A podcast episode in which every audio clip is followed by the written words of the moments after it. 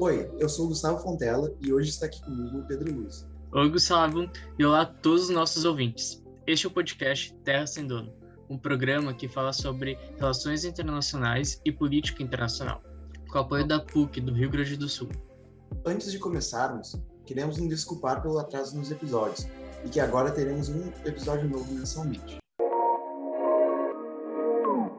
Hoje iremos falar sobre um jogo muito conhecido quando o assunto é cooperação, o Dilema do Prisioneiro. Ele foi criado na década de 50 por Flood e Melvin Drescher. Somente mais tarde, com o apoio de Albert Tucker, o tema da pena de prisão foi adicionado, formando a ideia central do jogo.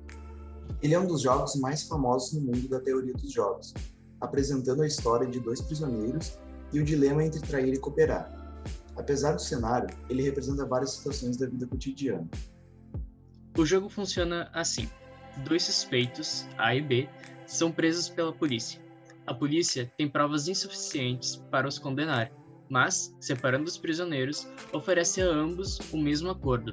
Se um dos prisioneiros, confessando, testemunhar contra o outro e esse outro permanecer em silêncio, o que confessou sai livre, enquanto o cúmplice silencioso cumpre 10 anos de sentença.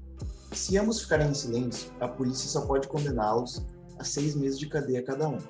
Se ambos traírem o comparsa, cada um leva cinco anos de cadeia. Cada prisioneiro faz a sua decisão sem saber que decisão o outro vai tomar, e nenhum tem certeza da decisão do outro. A questão que o dilema propõe é: o que você iria fazer? Ficaria calado com a esperança de seu parceiro fazer o mesmo? Ou delataria?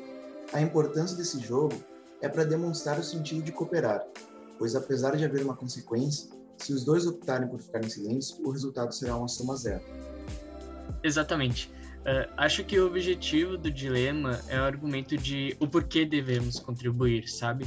Mas dependendo do que a pessoa acredita ou nas circunstâncias, o resultado seria um pouco diferente. Esse é um experimento muito legal, que inclusive nossa professora da cadeira de Cooperação Técnica Internacional, Gabriela Balau, nos apresentou em uma de suas aulas. Ah, verdade. Ela pediu que a gente mandasse no chat privado, já que as aulas continuam sendo online, né? Uh, se delataríamos ou não.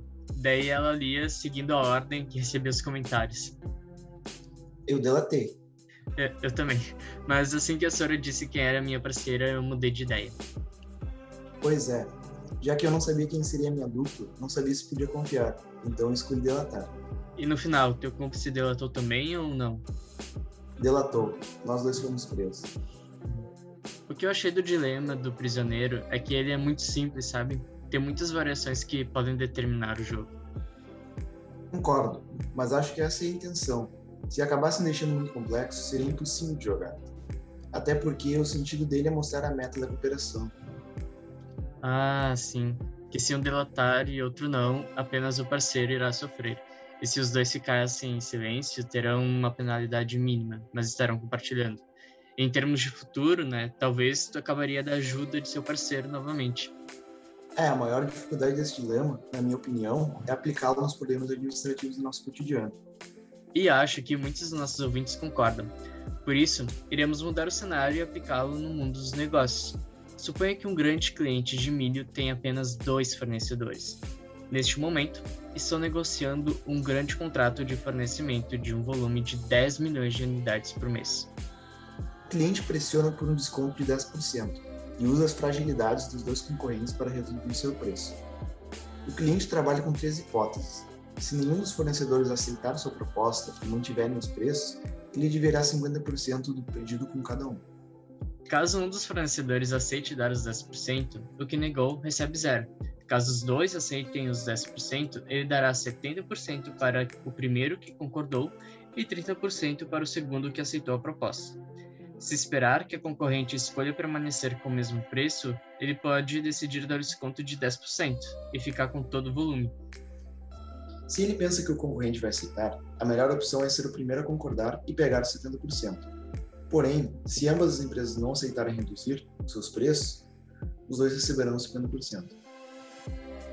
Dar o desconto de 10% é uma estratégia para ambos os concorrentes.